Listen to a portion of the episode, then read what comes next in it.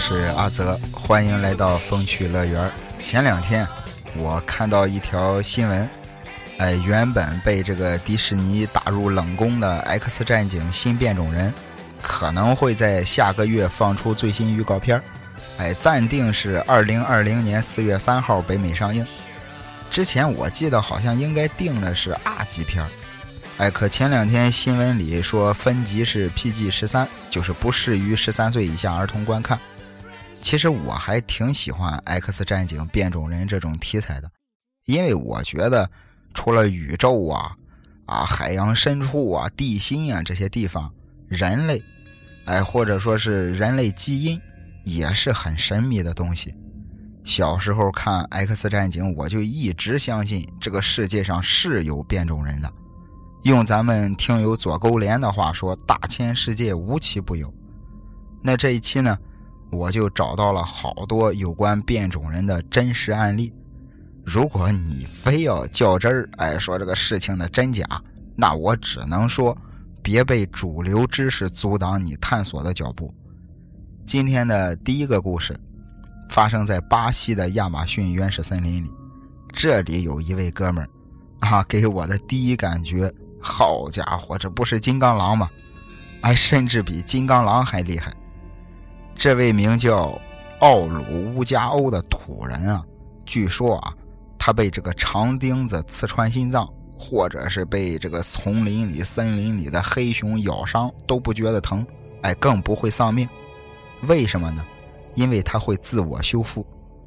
来自瑞典的科学家安德烈和三位人类学家找到了奥鲁。哎，经过几个星期的长时间观察，他们发现奥鲁的身体啊，可以自己在一夜之间修复好致命的刀伤，哎，或者短短几分钟内就能褪去高烧。于是呢，他们干了一件人类最擅长并且引以为豪的事儿，把奥鲁送进了实验室。就在几个人啊带着奥鲁坐飞机准备飞回瑞典的时候，出事儿了。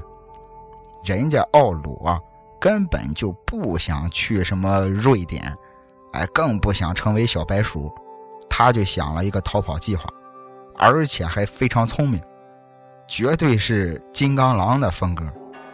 就当这个飞机爬升到上万米的高空的时候啊，奥鲁趁大家不注意，一下子就把这个飞机舱门给打开了，二话没说，直接就跳了下去。关键他也没背降落伞，你想一个土人，他可能压根儿就不知道降落伞是什么。科学家们猝不及防，哎，想追都没法追。后来飞机降落之后，哎，他们立马组织了搜索队，经过千辛万苦，终于在这个森林里把他找到了。当看到奥鲁之后啊，所有人大吃一惊。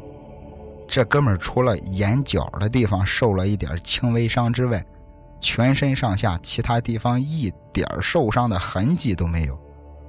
至于奥鲁的结局，哎，我想很多人应该也能猜到，他被科学家们送去了瑞典的实验室，从此音讯全无。我记得高晓松说过一句话，我很有感触。他说，在这个星球上，只有人类是多余的。哎，他们除了给地球带来毁灭，其他什么贡献都没有。如果给咱们这期变种人档案做一个排行榜，哎，我觉得奥鲁位居榜首，大家应该没什么意见。哎，或者咱们可以把现实生活中的这些变种人组成一个团队，哎，来个现实版的 X 战警。那一个团队中必不可少的。哎，肯定要有一位这个智慧担当，或者是精神领袖。我觉得接下来出场的这一位就非常合适。他的这种变种能力啊，如果用在战斗上，可能作用不大。哎，而且他还是个孩子，本身也不是特别能打。但是呢，他可以成为一名精神领袖。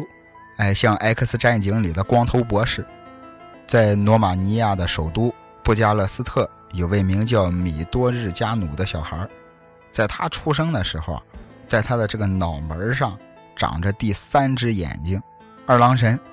但是他这只眼睛呢，没法放激光，他这只眼睛可以看到未来。哎，米多日加努小米，哎，这小孩儿有预测能力。他的这个能力，别人是怎么发现的呢？在小米三岁的那一年，哎，也就刚刚学会说话的年纪，突然有一天，他给自己的父母说，隔壁的女邻居，哎，会生一个三胞胎。当时他听父母听完之后，就感觉有点莫名其妙，哎，好好的孩子怎么突然来了这么一句？更诡异的是，当时谁也不知道女邻居怀孕了，哎，甚至连女邻居本人她自己都不知道自己怀孕了，哎，后来女邻居去医院一查，确实怀孕了。当时小米的父母就认为这是巧合而已，可是谁也没想到。最后，女邻居真的生了三胞胎。后来还有一次，小米跟父母坐火车外出，就在所有人准备登车的时候，小米就站在火车门口，是又哭又闹，死活不让大家上车，因为他预感到这列火车会出事故。父母无奈，哎，只能换了车次。结果第二天凌晨，布加勒斯特国家电视台啊。播放了那趟列车发生翻车事故的消息，哎，当时死伤了很多旅客。其实最开始啊，小米刚出生的时候，哎，医院的医生就因为这个小米脑门上这个第三只眼睛啊，就认为这是一种生理缺陷，当时还建议小米的父母动手术摘除了这第三只眼睛。可是后来呢？小米的父母发现，小米这第三只眼睛是有生理功能的，哎，也就是说，这第三只眼睛它会动，哎，也能看见东西，并不只是一个摆设那么简单，所以也就没忍心给孩子动手术。直到二零一五年的时候，小米的事情再也瞒不住了，哎，很多科学家都找上了门其实小米的父母呢？也并不反对科学家们对小米进行研究，但是也是再三嘱咐，千万别动孩子的第三只眼。用小米他母亲的话说呢，他们希望小米的这种特殊能力，哎，不只是给家人带来益处，也希望可以造福更多的人。小米母亲相信，他的儿子将来会拯救更多的生命。至于小米的近况，咱们就不得而知了。说实话，我敢打赌，用不了多长时间，小米的母亲肯定会希望自己的儿子可以变成一个普通人，哎，可以过普通人的生活。因为并不是所有人类都像他一样善良。那说到这儿，咱们要组建的这个现实版 X 战警团队已经有了两位 S 级的队员。哎，一个武力担当，一个智慧担当，但是第一位啊，类似金刚狼的奥鲁啊，只会一些物理攻击，是吧？咱们还差一位像暴风女那种会魔法伤害的角色。哎，这个时候，咱们在美国的利物浦发现了一位妙龄少女，名叫天娜，在她身上发生了一个什么故事呢？有一天，天娜。哎，跟自己的男朋友约会，情到深处，两个人接吻的时候，就当天娜的嘴唇刚一碰到对方的一刹那间，只听见她男朋友大叫一声，立马就眼冒金星，头发直立，一下子就晕了，哎，疼晕过去了。也正是从这一天开始，天娜发现自己身上能发出一种电压极高的静电电流，这姑娘会放电。其实，在这之前，哎，很多科学家就已经这个研究发现，人体内啊是有生物电流的。哎，人体内部的组织，甚至是每个细胞，都像是一台极其微小的这个生物电流发电机。由于电压很低，人们平时是感觉不到的。但是有些人就会与众不同。在英国的曼彻斯特也发生了一件事一位名叫普林的夫人。哎，是三个孩子的母亲，她的体内啊，就好像有一个活动的电源组。哎，就是每当普林接触任何东西的时候，都会伴有电光和响声，就算他在这个熨衣服，电熨斗也会发生这个爆裂的声音。甚至有一次，普林无意当中电死了自己家鱼缸里的九条鱼。普林的丈夫也发现，哎，每当普林躺在床上的时候，就会这个引起这种静电感应，哎，就会发生一些噼噼啪啪的那种声音。除了天娜跟普林这种情况，还有一位更有意思，他不是天生就这样，哎，而是那种后天基因发生了突变。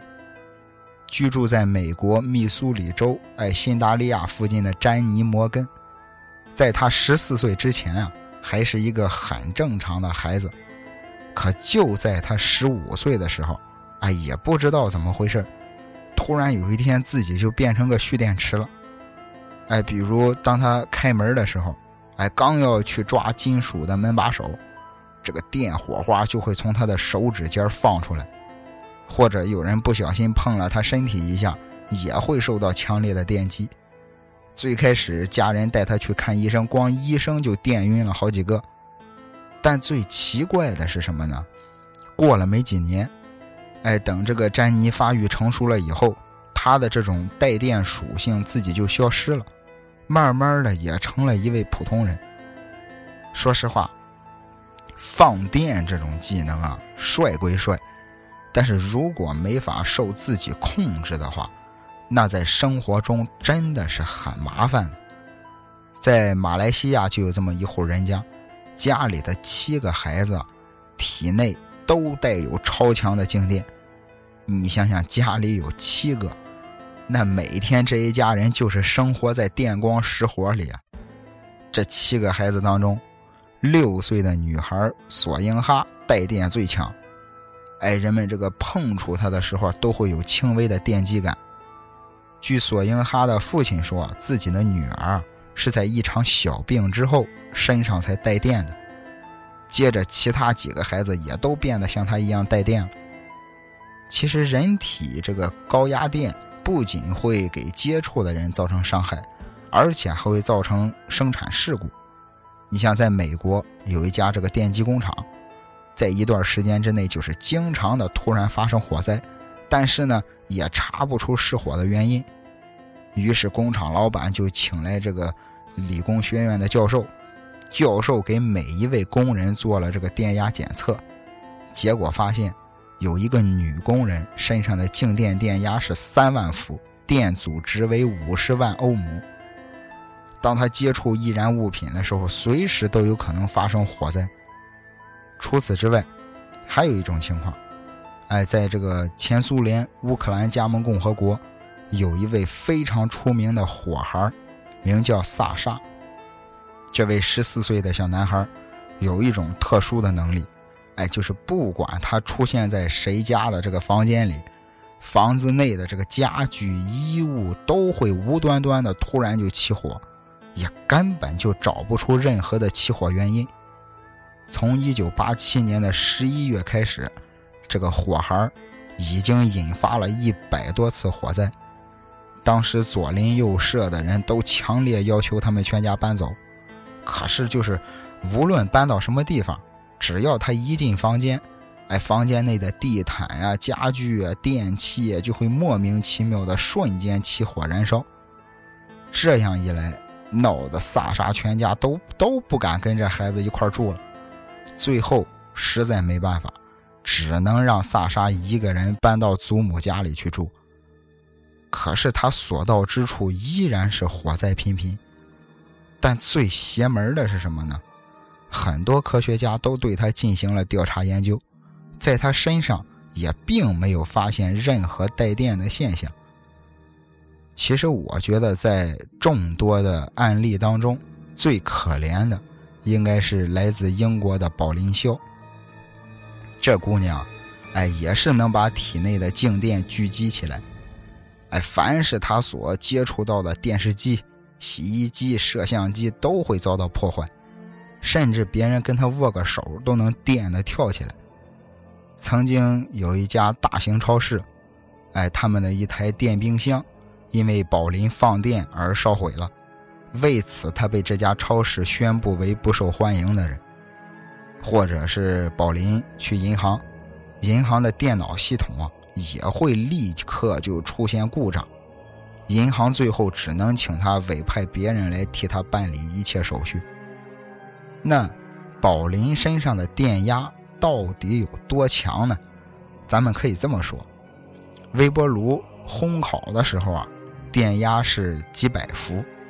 宝林身上放出的电压是八万伏。现如今，宝林跟丈夫生活在英国一个平静的小村庄里，家里也没有电话、电视啊，一切家用电器都没有。到了晚上也只能点蜡烛，全家人穿的衣服也都是纯棉的。哎，唯一减少宝林发电的办法就是多洗澡，哎，让静电在水里释放掉。反正宝林一天最少也得洗四五次。曾经有一位科学家根据宝林的情况推测，像他这种情况，很有可能是情绪异常导致的。宝林的父亲在十几年前去世，而宝林为此是异常的激动，这才使他体内的静电积聚起来。但是很幸运的是什么呢？宝林。他能预感到自己什么时候将要放电，因为时间一长啊，他发现每次要放电之前，自己都会出现头疼的现象。哎，说到这儿，我觉得如果按照科幻电影是吧，或者 X 战警的套路，他可以利用这一点，然后自己多训练，说不定他就能控制这种驾驭这种能力了。所以我觉得宝林霄。非常适合咱们这个新 X 战警团队。至此啊，咱们的这个三巨头已经形成了：有来自亚马逊丛林的强大自愈者奥鲁，有来自罗马尼亚可以预测未来的三目神童小米，哎，还有英国的放电女孩宝林霄。那说到这儿，我相信很多人也都看过 X 战警这一类的电影。哎，这一类的电影往往都有一个什么共同点呢？就是在一个团队里面，哎，个个都是能人异士，哎，但也有一些不起眼的那种比较屌丝的小角色，哎，感觉技能呢也不是特别牛逼，哎，甚至还有些无聊，但是总会遇到一些事情，只有他能做，而别人做不了的。在美国，有个哥们儿很有意思。名叫安吉罗·夫阿契克，一位一米八五的彪形大汉。他的技能是什么呢？他可以漂浮在水面上。有一次，他自己就非常好奇，哎，就就在脚上给自己挂了一个十公斤重的铅球，然后跳进游泳池里。结果没想到，他在水面上漂浮了十四个小时。还有一次。哎，人们做了一个试验，把安吉罗装进一个用二三十公斤炮弹做坠子的口袋里，哎，只有脑袋露在外面，然后放进海里。就是这样，他在海里还一直漂了八个钟头。这消息很快就轰动了新闻界。哎，当时哈佛大学的专家们推测，安吉罗的内脏可能是具有像鱼漂那种储存空气的能力。但经过最先进的仪器检测，并没有发现任何跟普通人不同的地方。其实我觉得这个能力就非常棒。哎，首先不会给自己和别人在生活上造成什么麻烦，而且还可以利用这个能力帮助别人。哎，比如救个落水者呀，是吧？当个救生员啊之类的。不光在国外，在咱们国家。也有这种类似的变种人，在南京郊区有一个小男孩，一生下来就不怕冷，一年四季的不穿衣服，哎，就就算是外面大雪纷飞，他仍然是光着身子在外面玩，而且从来没有伤风感冒过。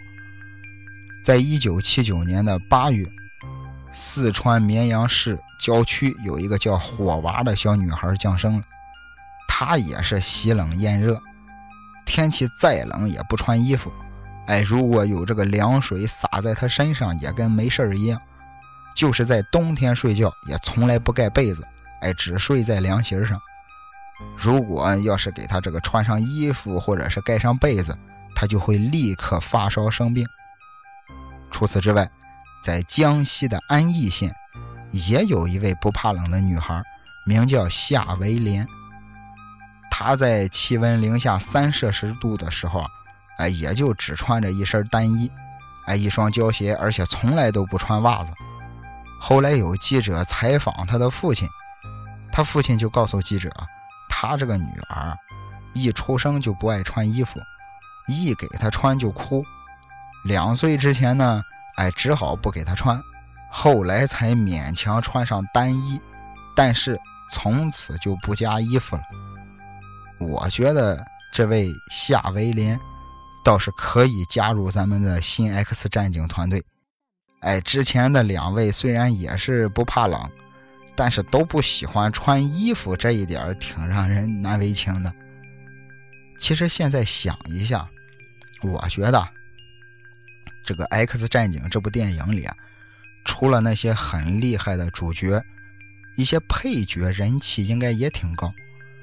我就很喜欢《X 战警》老三部曲里的魔形女，哎，就跟这个孙悟空七十二变一样，就是想变成谁就变成谁。那现实生活中有像魔形女这样真实的案例吗？说实话，我是真没找到。但是呢，我找到一个类似的，哎，跟魔形女一样，都是蓝色的皮肤，在非洲西部一个与世隔绝的山区里，在这里啊，有一支考察队，他们来这儿主要就是为了进行自然植被和野生动物的考察和研究。突然有一天。考察队啊，正穿梭在一片茂密的树丛里，隐隐约约的，他们就看见树的缝隙里有几个人影一闪而过。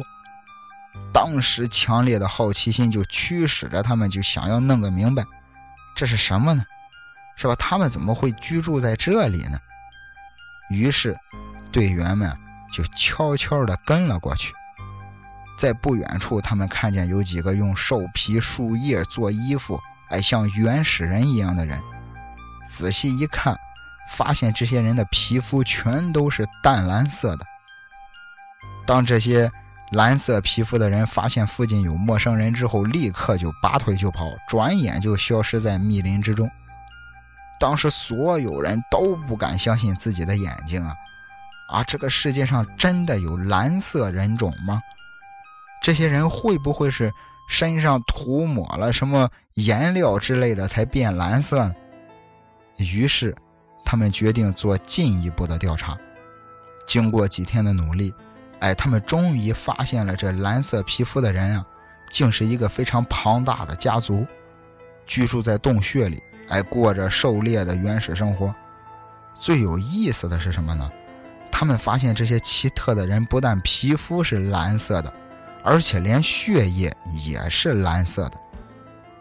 就在这件事不久之后，哎，美国加利福尼亚大学医学院的著名运动生理专家韦西，在智利的奥坎基尔查峰海拔六千多米的高处，也发现了适应能力极强、哎，浑身皮肤发着蓝色光的人种。